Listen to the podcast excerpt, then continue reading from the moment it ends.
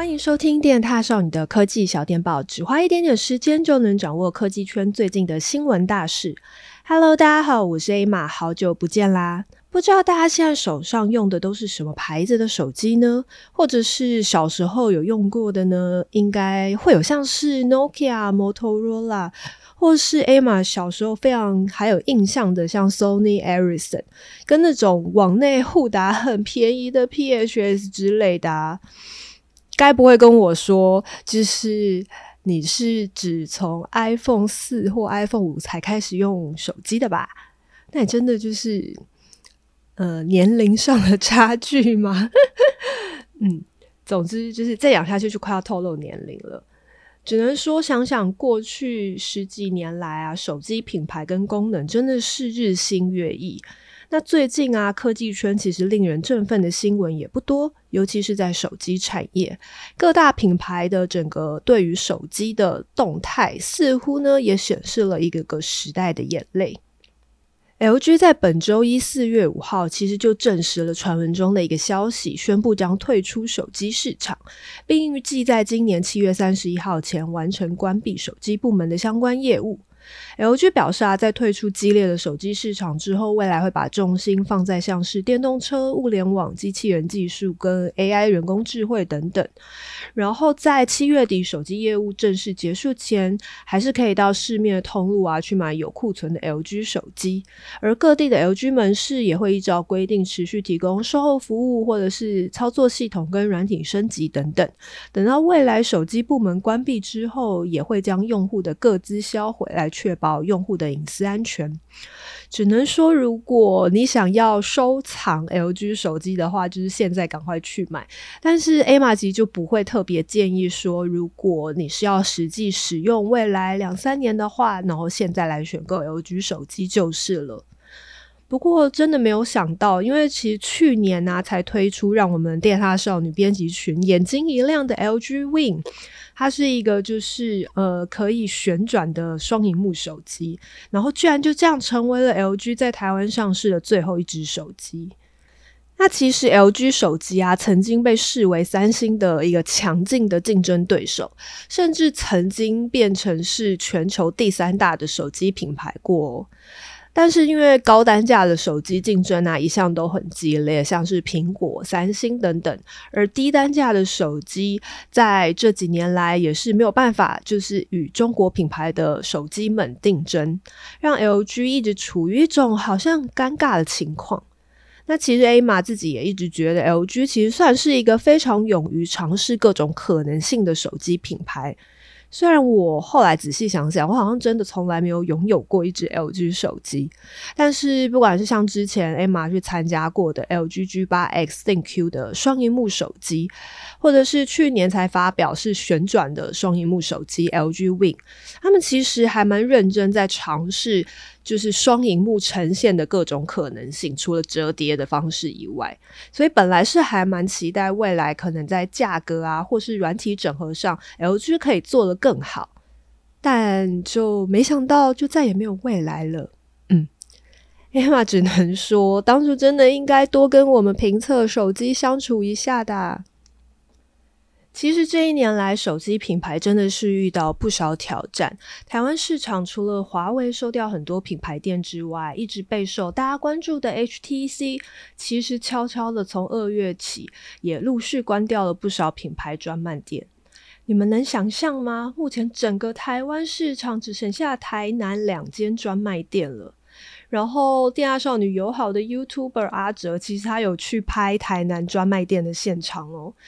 那支影片真的是看得我哎，觉得好感伤哦。因为艾玛其实最有印象的是 HTC 在台北算是一个指标性的店面吧，就是在三创里面，是真的还蛮漂亮的。而 HTC 其实对于这件事情啊，也是有表示说他们会这么做，原因主要是因应大环境的需求。目前呢，可能着重的面向会是拓展 HTC 的专柜门市，就不会自己就是开一整间的品牌专卖店，而是可能在卖场里面啊，或是经销商通路有一个柜位这样子。那希望呢，是让各县市的消费者都有机会体验到 HTC 的产品。那当然，收掉这么多品牌专卖店，很多人就会在想说，哎，HTC 是不是未来就不做手机了？那他们是说，这当然不代表就是要退出手机市场，毕竟。我想也是啦，因为就以 Google Pixel 手机为例，现在消费者的确是可以慢慢接受以网络商店作为一个推广的形式，然后实体通路可能就会跟电信业者来合作，或是在经销商的门市以专柜的形式让大家体验产品就好。不过，Emma 自己是觉得最重要的事情还是要 HTC 赶快找到自己手机的定位，推出消费者期待的产品。不知道大家对 HTC 的手机未来还有什么样的期待吗？HTC 加油好吗？再来，当然还是有品牌持续努力推出新手机的，像 Sony 呢，目前就预计在下周三四月十四号台湾时间下午三点半举办线上发表会。外界啊推测，除了呃确定会有的新款旗舰手机 Xperia One Mark Three 跟 Xperia Ten Mark Three 之外呢，还会有新款的无线蓝牙降噪耳机 WF 一千 x M Four。最近，它也通过了 FCC 认证，代表可能就会在不久之后推出上市。那也就让人期待说，下周三的线上发表会会不会一次就看到三款新产品？目前传闻 Xperia One Mark III 可能会搭载高通 S 八八八处理器，还有六点五寸的 OLED 萤幕，但不确定会不会支援到一百二十赫兹的高萤幕更新率。记忆体可能可以选配到十六加五六 GB，电池容量为五千毫安小时，可能支援六十五瓦快充。而近期啊，有一个国外的手机保护壳品牌更抢先在自家官网上曝光 Xperia One Mark III 跟 Xperia Ten Mark III 的手机保护壳图片。从图片上啊，可以看到 Xperia One Mark III 的正面跟前代其实没有什么差别，不过机身的背面的相机模组 LED 闪光灯跟 3D 的 TOF 镜头位置好像交换了，然后在相机模组上仍然是有蔡司 T 镜的字样。总之，下周三我们就会准备好见到手机的实际样子啦。转身问我们家的编辑蜜柑，Sony 观察家，你准备好你的钱钱了吗？而对 Emma 而言呢、最在意的还是那场传闻中三月底会有的苹果春季发表会了。我的新平板呢，什么时候才会推出新的 Apple TV 呢？我觉得我已经敲碗等了两年有了吧。好啦，就是讲到都激动了。总之，苹果就是这么无声无息的，让我们经过了三月底，又过了四月初的连假，看起来终于有新动静了。这次同样是直接在官网公布新闻稿，推出寻找 App 的更新。除了苹果装置外，加入第三方产品，也可以透过这个网络来寻找物品。今年春季开始啊，就会逐步开放第三方的装置制造商，利用搭载 U1 晶片的苹果装置提供的这个超宽屏技术，来让自己的产品也可以有更精确的方向感体验，然后让使用者比较方便找到。而首批可以跟就是这个寻找 App 功能搭配使用的第三方配件。其实基本上都是台湾目前买不到也用不到的，像是一个 Van Move 的电动自行车，Belkin 的无真无线耳机，还有一个 Tripolo 的防丢小帮手的，就等于是有一个蓝牙的呃小蓝牙的贴片。嗯这些配件其实就是主要就是让大家方便找到自己的自行车啊，然后可能比较容易找到你的耳机或者是包包等等。而这也是就是我大苹果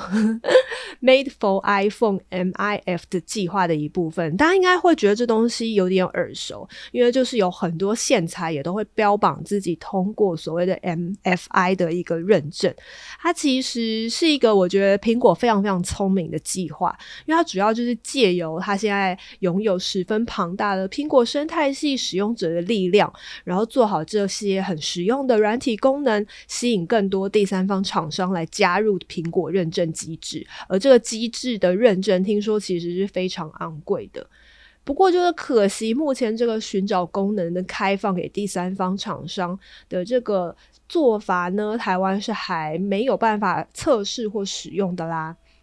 不过，Emma 其实还有另外注意到一个跟苹果有相关的消息，就是近期啊，美国专利商标局他们通过了苹果申请的一个新专利。这专利就是可以预测 iPhone 会在什么时候没电，并且先记录用户的使用习惯，在手机快要没电时先发出通知。也就是说，如果你现在拿 iPhone，你应该就是非常有印象，可能你的手机会在二十 percent。就是用到剩二十 percent 的电量的时候，它会跳出警示。而这个专利就是在呃，不管是你的可能会侦测你的使用习惯，可能会在五十 percent 或者是某个傍晚时间就跟你说，哎、你可能差不多要充电喽，避免就是使用者用手机用到一半就突然没电，等于它是一个智慧侦测的概念。而苹果也表示啊，这项专利其实它只会记录使用者的使用电池的数据，强调保护用户隐私安全，所以它不会记录其他的东西。不过，Emma 自己身为果粉是不太确定我对于这项技术的开心程度有多少。毕竟，比起贴心的收到苹果适时发出的呃电量或者是所谓的充电通知。我应该会更希望是下一代 iPhone 的电池容量提升吧，嗯，应该是吧。总之，虽然现在看起来还是没有传闻中的 AirTag 或是新平板等等的消息，但看起来是不是有可能苹果从四月开始，终于要有一连串的新产品或新技术的发表了呢？Emma 自己是十分期待的啦。好啦，以上就是今天的科技小电报，请大家也别忘了要追踪我们的 Instagram，还要上 YouTube 看我们的影片哦。大家周末愉快啦，拜拜。